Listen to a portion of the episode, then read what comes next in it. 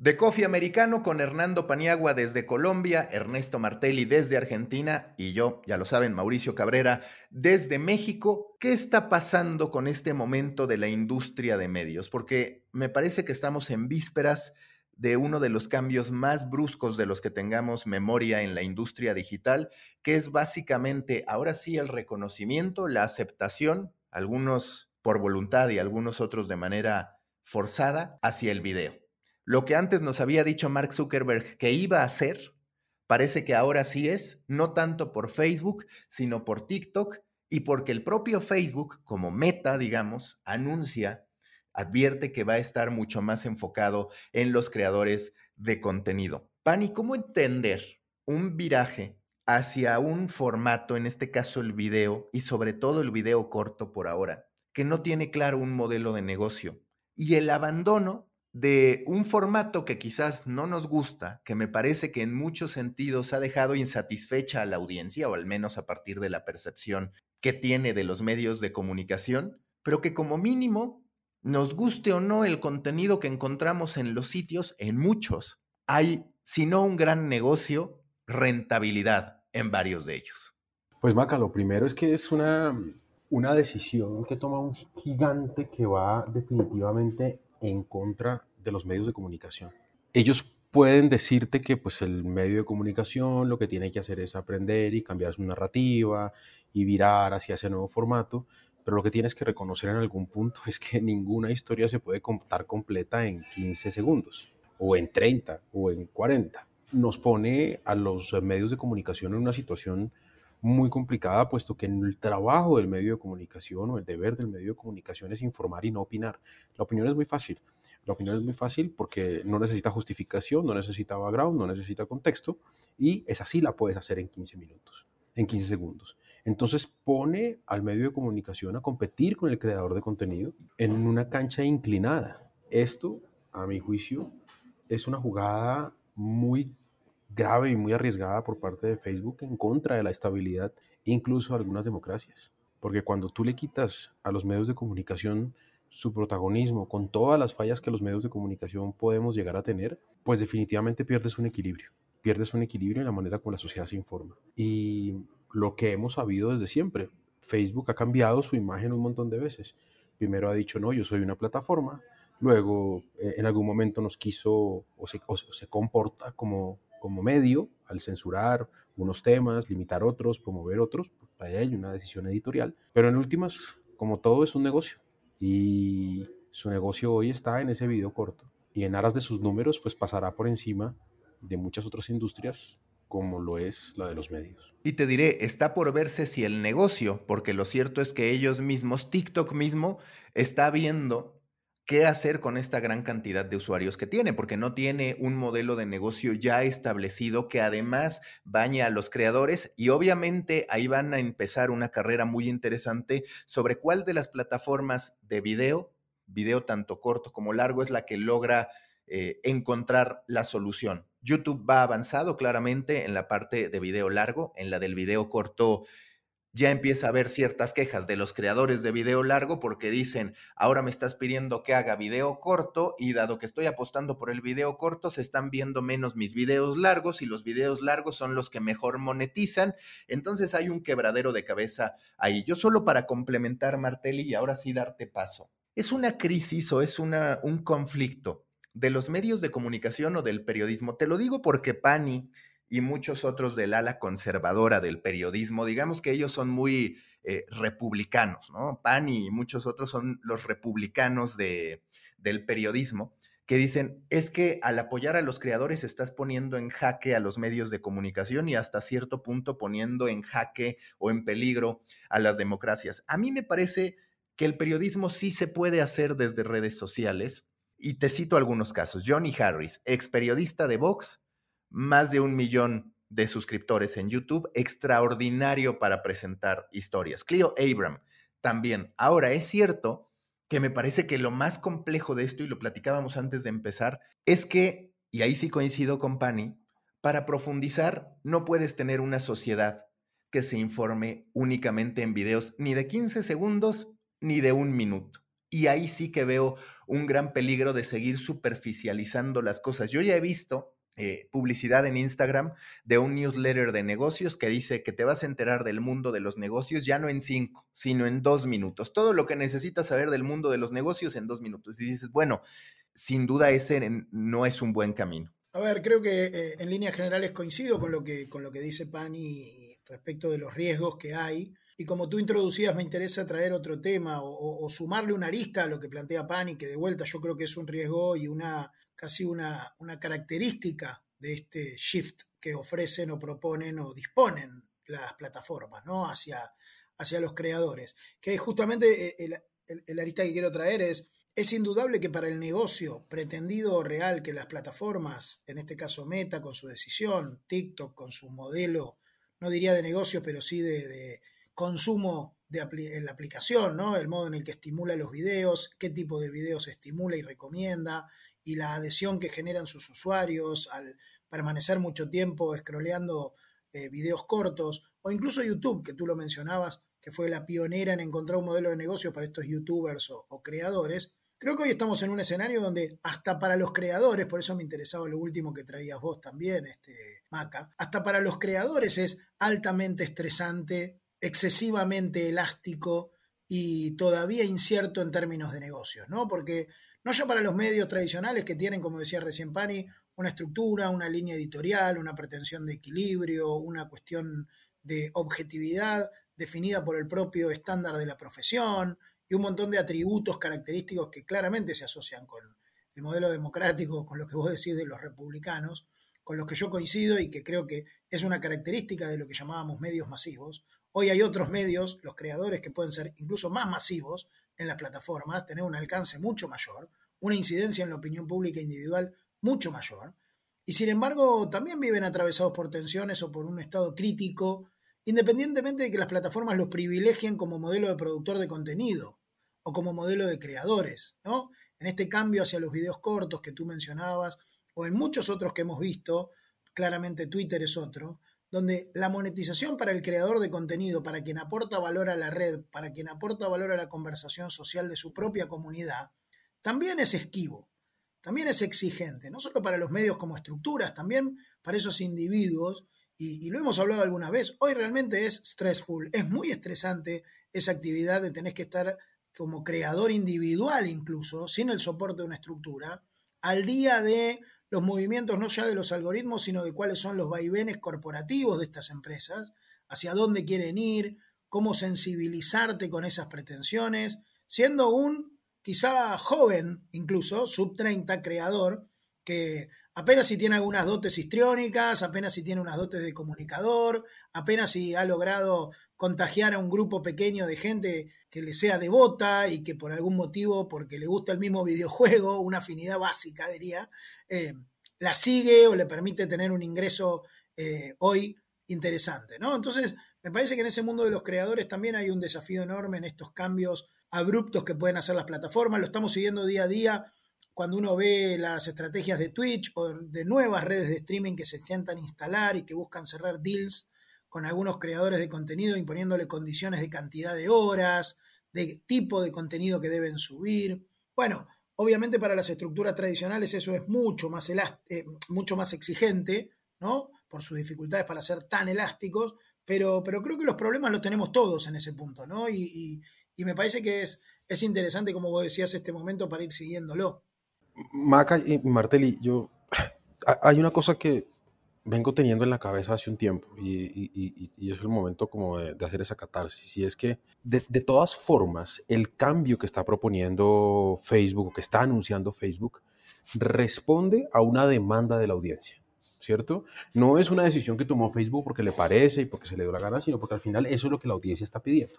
Entonces pongan eso en un lado, ¿cierto? La audiencia está pidiendo esa clase de contenido y por eso Facebook mira hacia allá. Y pongan en otro lado que los medios llevamos varios años, desde que estamos en esta crisis que se va ahondando más, tratando de decirle a la audiencia, hey, amigos, reconozcan nuestro valor, somos importantes, tenemos cosas chéveres para decir, tenemos contenidos interesantes, crónicas, reportajes, lean eso. Y tal vez en lo que estemos ahora es en el momento de reconocer que lo que los medios producimos ya no tiene audiencia. no tiene la audiencia de antes.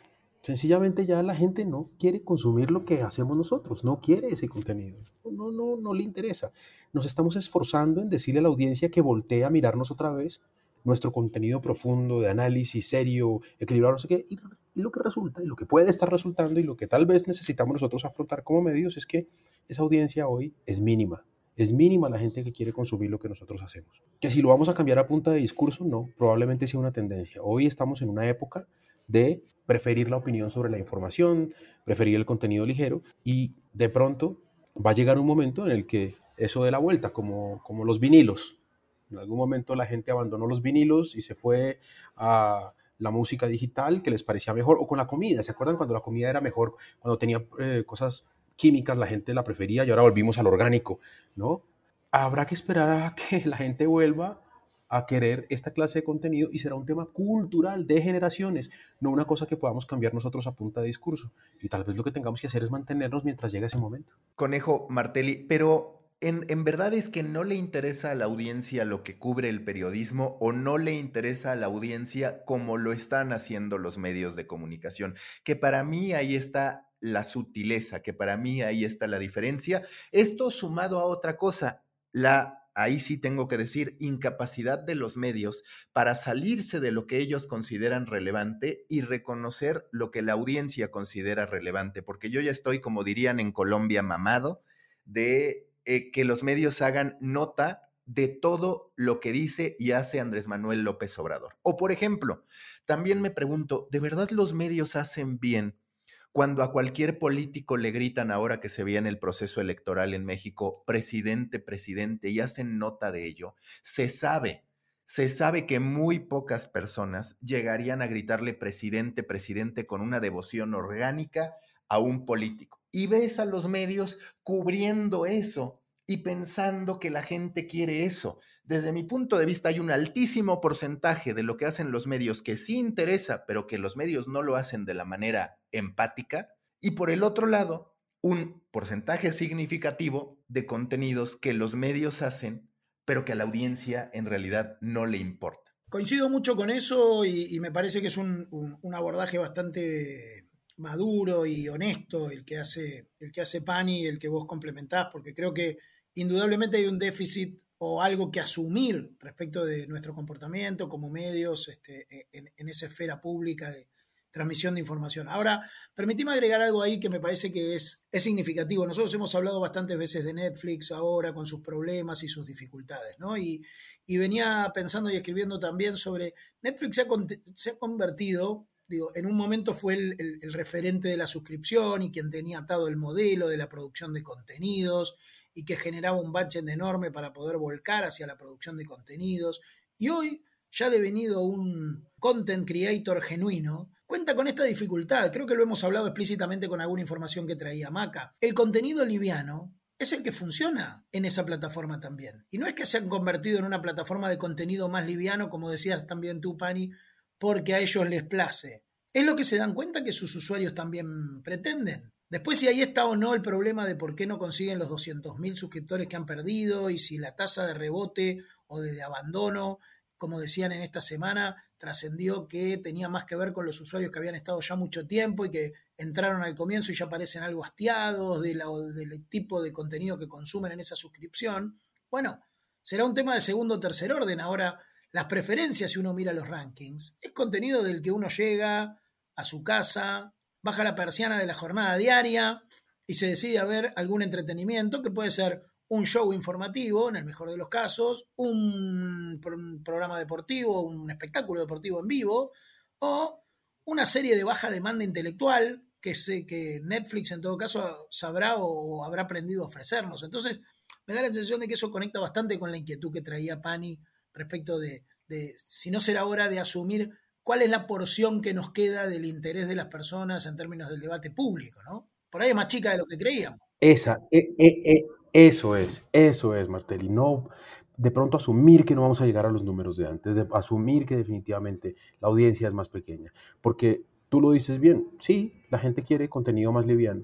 ¿El camino será irnos a hacer ese contenido? No, nosotros no podemos hacer bailecitos en TikTok, no podemos hacer lip sync, no, no, no, no nos corresponde a nosotros que es lo que se consume hoy. hay que aguantar, hay que aguantar hasta que vuelva nuestro contenido a ser interesante para la audiencia y esperemos que sea un tema de esos ciclos que tienen las generaciones, que tienen las culturas y no que sea algo definitivo. Sí, creo que aquí Pani sataniza todavía a TikTok, pero entiendo, digamos, el, el, contexto de esto. Lo que sí puedo decir, porque yo he escrito mucho para ya cerrar este segmento, el funnel de contenido, que de cualquier modo pone en un predicamento al medio de comunicación, digamos, ¿no? Que es asumir auténticamente que TikTok es la puerta de entrada para que alguien de manera casual descubra, exprese curiosidad por un tema y entonces vaya idealmente a algo más profundo, que puede ser un newsletter o que incluso puede ser un video largo. Pero primero, evidentemente hay más costos de producción, porque hasta ahora la redacción significaba la puerta de entrada a tu medio de comunicación. Un redactor, un periodista hacía un texto, este lo promovías en redes sociales, en Facebook nada más con el link y ya estaba resuelta, eh, resuelto ese viaje. El viaje ahora se hace un poco más complejo, es, a ver, pícame, provócame curiosidad en TikTok, en Reels, en YouTube Shorts, para que a mí me interese y entonces pueda ir a un segundo o tercer nivel de consumo. Necesitas gente muy flexible en sus capacidades y también más recursos. Y eso lo hace muy complejo. Sí, y además nos pones en, en, una situación de desventaja contra el creador de contenido que tiene la libertad de hacer unas cosas más ligeras, porque yo estoy utilizando TikTok para atraer a gente que termine en mi sitio. Él lo está haciendo para consumir allá. Son menos pasos, es menos clic, es menos tiempo. Aunque cada vez menos, sepan, y porque como no tiene negocio, pues ahí nos tienes en TikTok o en Instagram viendo cómo los llevamos a nuestro newsletter. Entonces tampoco es que para los creadores ya ese camino sea fácil, que es lo que llamábamos la era del periodismo marketing, que es yo te hago este contenido o del contenido marketing para que de ahí vayas a otro, pero pues claro, tiene un tema de desgaste bastante significativo. Vamos ahora al segundo tema, que es un volver al pasado también. David Zaslav, el nuevo CEO de Warner y Discovery, que llegó con la guadaña,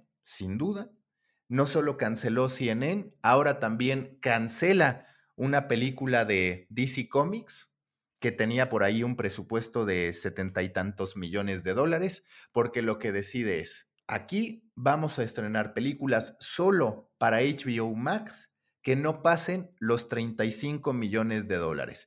Cualquier producción que exceda un presupuesto de 35 millones de dólares deberá tener una lógica cinematográfica.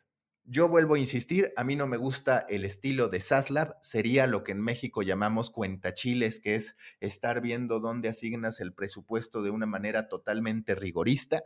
Me parece que las formas no lo han acompañado, pero básicamente a lo que nos regresa Martelli es a que las plataformas de streaming sean estas operadoras de cable que de cuando en cuando estrenaban una película que no pasaba por cines, que evidentemente tenía un presupuesto mucho más bajo, a que la ventana de exclusividad, de estreno y estelar sea el cine, y que en algún momento termine bañando de suscriptores menores a esas plataformas eh, por tener la película. Te voy a decir una cosa, perdón Martel te interrumpo. Estoy en total desacuerdo contigo tu nombre es Mauricio, me dijiste, ¿no? Mauricio, estoy en total desacuerdo contigo y me convierto en hincha número uno de, ¿cómo se llama este señor? Yo sabía, David Zaslav, sí, yo sabía que tú tienes esa mentalidad. le tocaste ahí justo, ¿eh? El señor no es un cuentachiles. El señor lo que está haciendo es mirando una vaina muy sencilla que se llama ROI, Return of Investment. ¿Cuánta plata le saco a una película que se estre que se que pongo en mi plataforma de streaming? Le saco 100 pesos para que, sea, para que me funcione, no me puedo gastar más de 70. ¿Cuánta plata le saco a una película que estreno en cine? Le saco 200 pesos. Ah, bueno, esa sí le puedo meter 150. Ah, pero entonces, entonces ojo, no, no, no, no. A ver, sí, entonces, entonces, ¿qué hago? Eh, eso, el, primero el contenido, mire, lo que cueste. No, marica, lo que cueste, no. ¿Cuánto le vas a sacar? ¿Cuánto le vas a sacar? ¿Dónde está el retorno? Yo no cuestiono, por eso estamos, no. por eso estamos quebrados.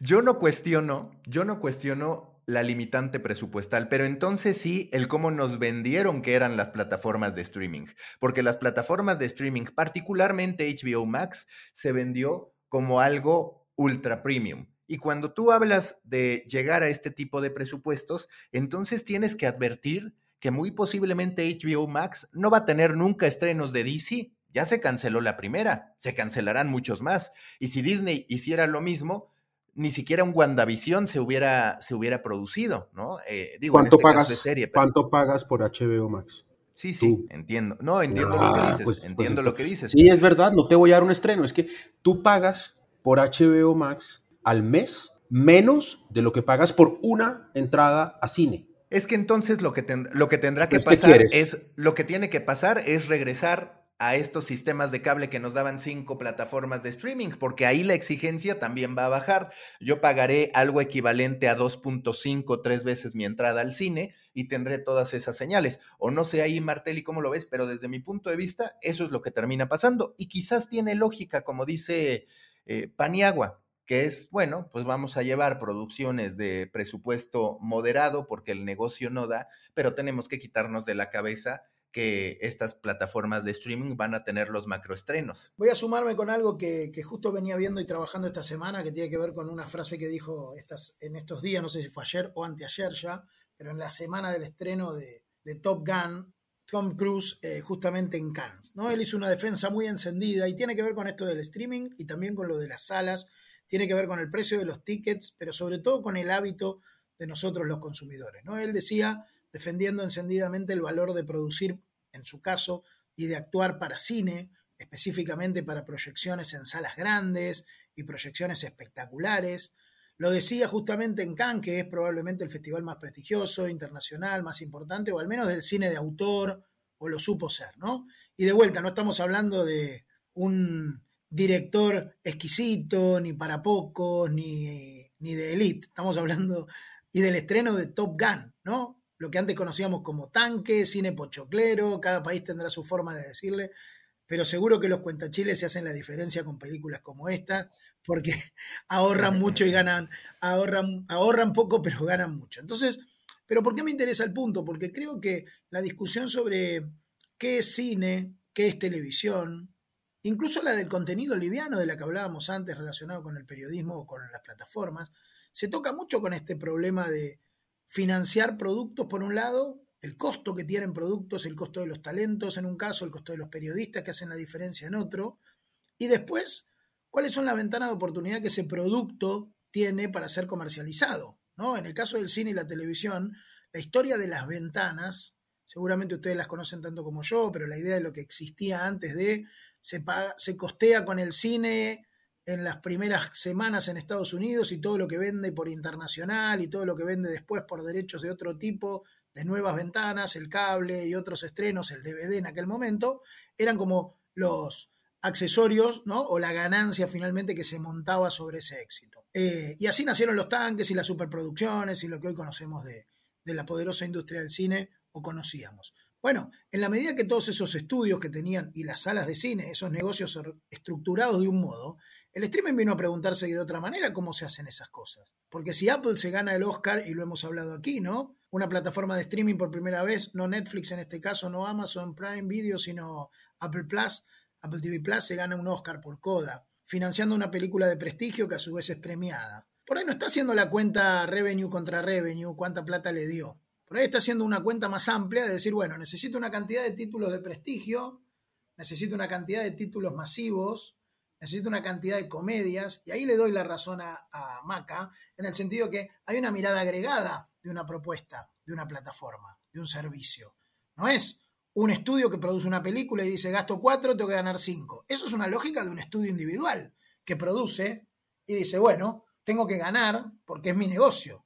En cambio, si es de streaming, y ni hablar si es una plataforma de streaming que depende de una tecnológica más grande, por ahí el negocio está en otro lado. Por ahí si le da prestigio para vender iPhones, vale la pena un Oscar de una película que va a pérdida.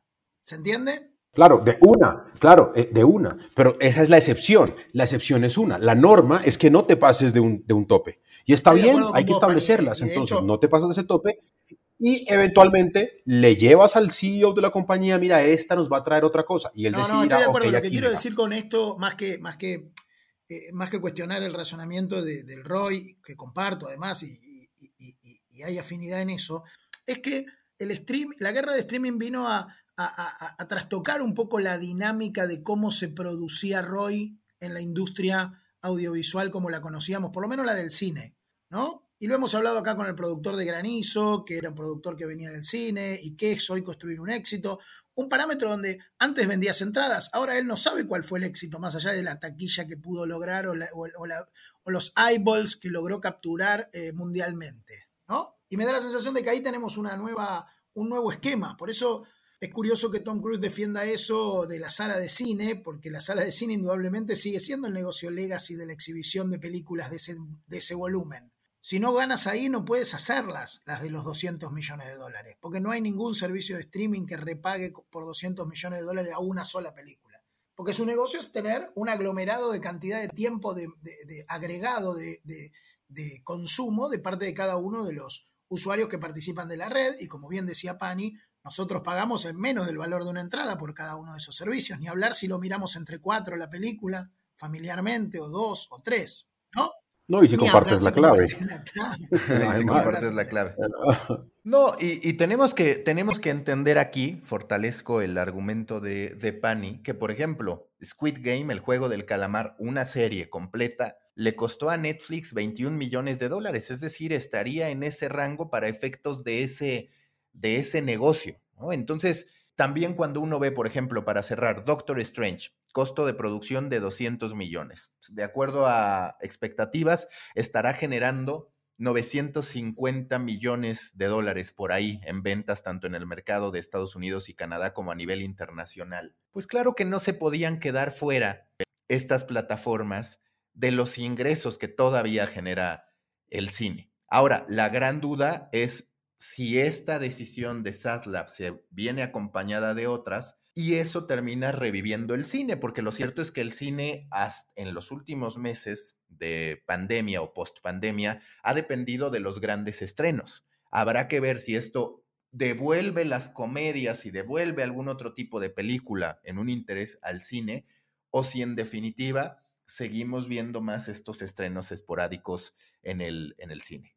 Ahí, eh, Pani, una, una, última, una última cosa, ya que a ti te gusta mucho esto, Martelli. Ayer justo en Reels, porque estoy intentando rejuvenecerme con Reels. Se te nota muy bien, ¿eh? Se vea mi parte simpática ¿eh? que la tengo. Que sí, sí, sí. Con todo, con todo, y que Pani dice que soy careverga, pero. Eh, Eso no sé qué quiere decir en Argentina, pero, bueno. Se, entiende, se entiende. se entiende, sí, se entiende, pero espero caerle bien a la audiencia. Ya a Pani no importa, ¿no? A Pero bueno, hay, hay algunos análisis que dicen. Disney está matando, está afectando a Marvel por tener tantos estrenos han lanzado 28 películas del universo eh, cinemático de, de, Marvel, de las cuales 25 han logrado A, 3 A más, es decir, top. Y tres, de las cuales las dos son las más recientes, dos de ellas son las más recientes, han sacado B, que es Doctor Strange 2, que en lo personal tengo que decir que me gustó, y Eternals, que es precisamente el estreno previo. También es cierto que puede ser positivo que las grandes franquicias se guardaran para el cine, porque si no, la gente sí se podría terminar cansando hasta de Marvel o de Star Wars. No sé cuál sea su perspectiva, pero es cierto que ya también empezaba esta inercia de decir, bueno, es que ya me está sacando por cualquier cosa cosas de Marvel, de Star Wars o incluso del universo de Harry Potter.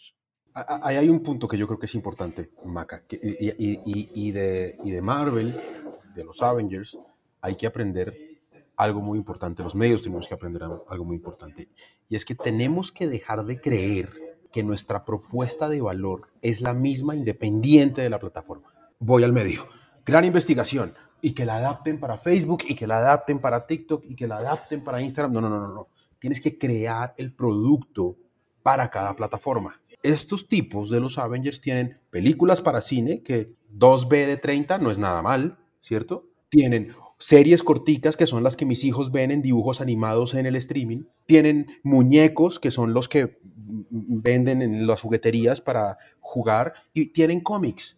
Son la misma, es, es, es, no es la misma propuesta de valor, las historias son distintas, las narrativas son distintas, pero yo no creo que creen la película del multiverso del Doctor Strange, no sé qué, y tengan que sacar de ahí el cómic. De ahí la misma, no, son, son, productos, son productos distintos, con equipos distintos, haciéndolo de manera distinta. Entonces aquí el aprendizaje es ese. La propuesta de valor Cambia de acuerdo a la plataforma. Y si quieres llevar esto a los medios, porque al final aquí nos oye mucha gente de medios, es que a ti no te debería importar que la percepción que un usuario de Facebook, antes de que se muera, tenga sobre tu marca, sea distinta a la percepción que un usuario de Google tenga sobre tu marca. No te debería preocupar que en uno te vean como un medio de entretenimiento y que en otro te vean como un medio político, porque es que la plataforma tiene audiencias distintas con necesidades distintas y tú no puedes adaptar tu contenido, el que te gusta, el que te parece, a que cada cual lo interprete como quiera en la plataforma porque es que soy yo, eso es ego. No, construyes el contenido de acuerdo a la plataforma. Sí, estoy de acuerdo. Y vamos ahora con el tercer segmento, el tercer bloque, que es Vocento, este grupo de medios español, está por lanzar relevo, dice, y enfatizo el dice, que va hacia la generación Z. Está dirigido por Oscar Campillo, que no es generación Z. Su aproximación me parece que no es generación Z porque va a tener a más de 60 personas, por lo que he leído en la redacción y demás. No soy muy optimista sobre su, sobre su lanzamiento. A ver, soy optimista en términos de que claramente ya conocen cómo tener visitas, cómo atraer a través de buscadores y demás. Pero de pronto, Pani, no sé, o Martelli, si los medios de comunicación se engañan diciendo yo voy por la generación Z, en un contexto en el que, por ejemplo, a mí me parece extraordinario el caso de Fabricio Romano, este periodista italiano de fichajes, que está entre los 10 periodistas verificados más seguidos del mundo. Si hay una categoría donde la organización está perdiendo ante el creador, ante el individuo, claramente es la de deportes. Y ya no solamente tienes que meter a periodistas de excepción como Fabricio Romano. Tienes que meter al Kun Agüero o tienes que meter a Tom Brady que tiene ya un contrato firmado por 10 años con Fox Sports por 375 millones de dólares para estar comentando la NFL. Cuando tú te das cuenta de eso, te preguntas, necesito un medio de comunicación nuevo, deportivo, apalancado de un grupo de medios tradicional, a ver, como, como Pani dice, pues si en materia de negocio hace sentido tener algunos banners o crees que vas a ganar, que vas a gastar 5 y vas a ganar 10, vale la pena. Pero hablando de relevancia, digamos, me parece que es muy difícil que la llegue a tener.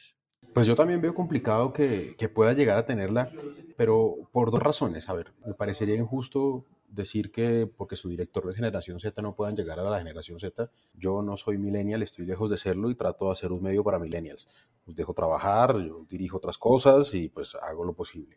Pero lo que sí creo que, que juega en contra son, son dos cosas. La primera, que el tema deportivo, la fuente de deportes es tal vez la más competida del mundo porque es que al final todos vemos la Liga Premier, todos vemos la Champions. La Liga MX y el América, hoy juega, por cierto, el América en semifinales. es el América y qué es la Liga MX? No, no sé qué es, debe ser, no tengo ni idea, debe ser béisbol, me imagino, o boxeo, que son muy buenos ustedes en boxeo. Entonces, entonces al final todos escribimos de lo mismo, no es un tema, el, deporte eh, tiene muy poco, cada vez tiene menos consumo local, no sé si lo perciben así, cada vez tiene menos consumo del deporte propio, es muy internacional, entonces es muy competido, tema número uno. Pero tema número dos, y esto ya lo habíamos hablado antes, el deporte dejó de ser atractivo por el deporte en sí y empieza a tener mucha más relevancia por el deportista eso sí que condiciona el cubrimiento completamente. Porque es que termina siendo más relevante que el resultado de un partido, la ropa que se puso el futbolista, o la pelea que tuvo, o su comportamiento, o sus declaraciones, pero ya no es acerca del deporte como tal. Y ese sí que es el, giro que tienen que entender no solamente los periodistas que cubren deportes, sino las organizaciones dueñas de esos deportes, la FIFA, los organizadores de eso, para que ese deporte no se muera sea cual sea. Y además te voy a decir, Pani, puedes tú llegar y decir, yo voy a ser un medio deportivo para la generación Z. ¿Vas a tener a Ibai Llanos? Pues no lo creo, ¿no? Pero más allá de si vas a tener a Ibai Llanos y algunos otros, está este tema de decir, a ver, por lo general somos aficionados a dos o tres equipos en distintos países del mundo. Difícilmente tú a ese aficionado generación Z, o sea la que sea, le vas a entregar esa información especializada desde el generalismo deportivo que el que te puede dar un creador de contenido, porque allá en TikTok vas a encontrar a un creador de contenido obsesionado hasta con el Osasuna de Pamplona. El medio no se puede dar esos lujos. Entonces ahí también dices cuál va a ser la propuesta. Ojo que, por ejemplo, en Argentina, Olé está haciendo un ejercicio interesante en Twitch y demás, pero estamos hablando de una marca ya de muchísimos años de prestigio en un mercado particular como el argentino, que hay que ver cómo se termina construyendo el negocio y demás. Y sí, yo también quiero aclarar eso porque a final de cuentas sería yo también excluirme. No creo que la edad de un director determine cómo atrapar a la generación Z, pero sí que la aproximación me parece un poco extraña, un poco atípica ante tanta competencia, Martelli. No, los dejo hablar a ustedes en tema de deporte porque realmente me interesa y me gusta, pero, pero ustedes tienen una experiencia mucho mayor. En edad se nota claramente, ambos en el periodismo y también en el mundo deportivo específicamente, pero, pero me parece bueno lo que decías recién respecto de los, la aproximación, lo que decía Pani respecto de la aproximación a los talentos, ¿no? Y de hecho lo voy a conectar con lo que hablábamos recién de, Tom Cruise, porque, ¿por qué? Y con lo de los creadores que decías vos recién y el fanatismo que puede haber. Decía el responsable de marketing de TikTok que cerró una alianza con justamente el Festival de Cannes a propósito de la lógica de, de los videos cortos, a propósito de la lógica del cine. Decía, bueno, finalmente nosotros nos parecemos mucho a la industria cinematográfica, trabajamos de manera creativa produciendo piezas audiovisuales y nos basamos en la celebridad, decía el responsable de TikTok, alguien que trabajó ya en Europa para YouTube. ¿Y por qué lo conecto? Porque me da la sensación de que uno despeja, ¿no? Y dice, tiene el espectáculo deportivo, el entretenimiento en sí, ¿no? Tiene la película, tiene los 90 minutos de juego y tiene la película. Y después alrededor de eso, el rol donde entraría el periodismo, que es llamémosle, no la segunda pantalla en este caso, pero sí la segunda versión, ¿no? El anticipo, dar la información precisa, las novedades del casting, cuándo se estrena, ¿no? Que vendría a ser en el fútbol el relevo, si se me permite, o sea, las incidencias del juego, pero también las incidencias periféricas al juego que nombraba Pani, qué hizo la figura cuando terminó el partido, si se enojó con el entrenador, si volvió a su casa temprano, si se peleó con la mujer o salió con otra chica que no era su mujer, etcétera, en el caso de que el atleta sea hombre, pero veamos cómo funciona eso también alrededor del mundo del cine y nos vamos a encontrar también con que las celebridades hacen a las películas, su vida fuera del, set hacen al consumo de lo que llamamos entretenimiento o espectáculos, y me da la sensación de que ahí todavía tenemos una oportunidad grande para, para contar. Ahora, si sabremos hacerlo bien o si podremos hacerlo mejor, en escala, en alcance, en precisión, ¿no? Nombrábamos la cuenta del italiano que se especializó específicamente en fichaje, que es una actividad muy concreta del periodismo, casi una obsesión del periodismo deportivo. Indudablemente el tipo lo, lo hace bien, ¿no? Quiero decir, consigue las primicias o los datos previos o las confirmaciones o los rumores de un modo que lo convirtió en una figura creíble y muy seguida. Entonces, me da la sensación de que hay armas periodísticas para hacer bien esa tarea. Y un poco conectando con lo anterior de Pani, coincido, creo que en mucha parte tendremos que asumir que nuestro rol es acotado. Hay que hacerlo muy bien además para que además sea un negocio, porque el negocio también es acotado y cada vez más. Entonces, me parece que la exigencia hoy está puesta en encontrar con precisión qué tenemos para aportar, se trate de relevo, o sea, de un nuevo medio deportivo en una categoría difícil, muy competida, muy competida. Encontrar qué es lo que uno tiene para aportar y hacerlo muy, muy bien, como para además poder convertirlo en negocio. No es fácil esa sintonía, ¿eh? es una sintonía muy angosta. Y además, ¿cómo hacer para que a nivel organización seas más rápido, efectivo y empático que el creador de contenido que va a saber apuntar a lo mismo? Esa muchas veces es donde yo digo, de pronto el peso, el tamaño de una organización, si no lo estructuras bien, puede debilitar en vez de fortalecer, porque en lo que tú estás de, oye, editor de video, ármate esto, ten listo esto, pues resulta que el creador de contenido ya te mató esa oportunidad. Y en un entorno tan competido, el que más, como dice Pani, del mundo, que es deportes, creo que es muy complicado. Pero además porque es que tienes unos temas eh, administrativos importantes que tienen que ver sobre todo con los acuerdos y los contratos que logras con esos periodistas, porque al final, para que sea exitoso según la tendencia de hoy, los tienes que convertir en figuras, los tienes que convertir en talento. Y eso cuesta plata, pero la plata la pones tú como organización. Se beneficia el empleado y en el momento en el que empleado, pero la fama es de él, Claro, Ojo, porque la fama es de él, pero se la pagaste tú como organizador. Entonces, en la forma en que tú haces la aproximación a ese acercamiento contractual, tiene definitivamente que empezar a cambiar, porque yo invierto plata en ti, Maca, para convertirte, para volverte famoso, para convertirte en un especialista, te pago mientras, mientras lo haces, mientras aprendes y te equivocas, te, te consigo las escarapelas, te pago la asistencia a los partidos, todo. Y tú me vas a abandonar cuando seas famoso. ¿Y yo con qué me quedo? Entonces, ese es otro tema muy importante que tenemos que empezar a evaluar en esta tendencia de que para que seamos consumidos necesitamos personas, no, no alcanza la marca. De hecho, la marca incluso afecta, te rechaza. La institución, sea cual sea, tiene un rechazo hoy adoptado por las nuevas generaciones. Prefieren a Pepito Pérez que a la marca. Y ahí tendrás que revisar cómo llegas a los acuerdos con ese futuro eh, referente o influencer que trabaja para ti. Así terminamos este episodio. Martel, ¿y en qué estás? Bueno, aprovecho para recomendar a los oyentes también, a los que nos vean, eh, algo que estuvimos conversando con Maca en estos días, un libro de Cibot de Leval, un libro que se llama Distraídos, que estuve leyendo, lo terminé ahora en el fin de semana, escribí sobre él hace unos días atrás. Si no piensas por ti mismo, alguien lo hará por ti. El, trabajo está básicamente enfocado en la actividad de pensar como una actividad compleja o la reflexión. Sin embargo, es muy interesante su aproximación al, al mundo de las plataformas, al mundo de los algoritmos que hemos charlado mucho aquí y sobre todo a, a la necesidad permanente de estar distraídos en cosas, ¿no? La economía de la atención y demás, y cómo muchos de los estímulos que recibimos nos impiden desarrollar tareas con mayor concentración. Eh, así que lo recomiendo de paso, si no, después mando, mando el link. Pani. Yo estaré eh, muy atento a las formas en que los, las formas en las que los medios, legacy, los pequeños, van a responder a la anunciada probablemente muy drástica caída de audiencias que van a tener con el tema de Facebook. Va a ser una obligación a la innovación, a la, disrupción.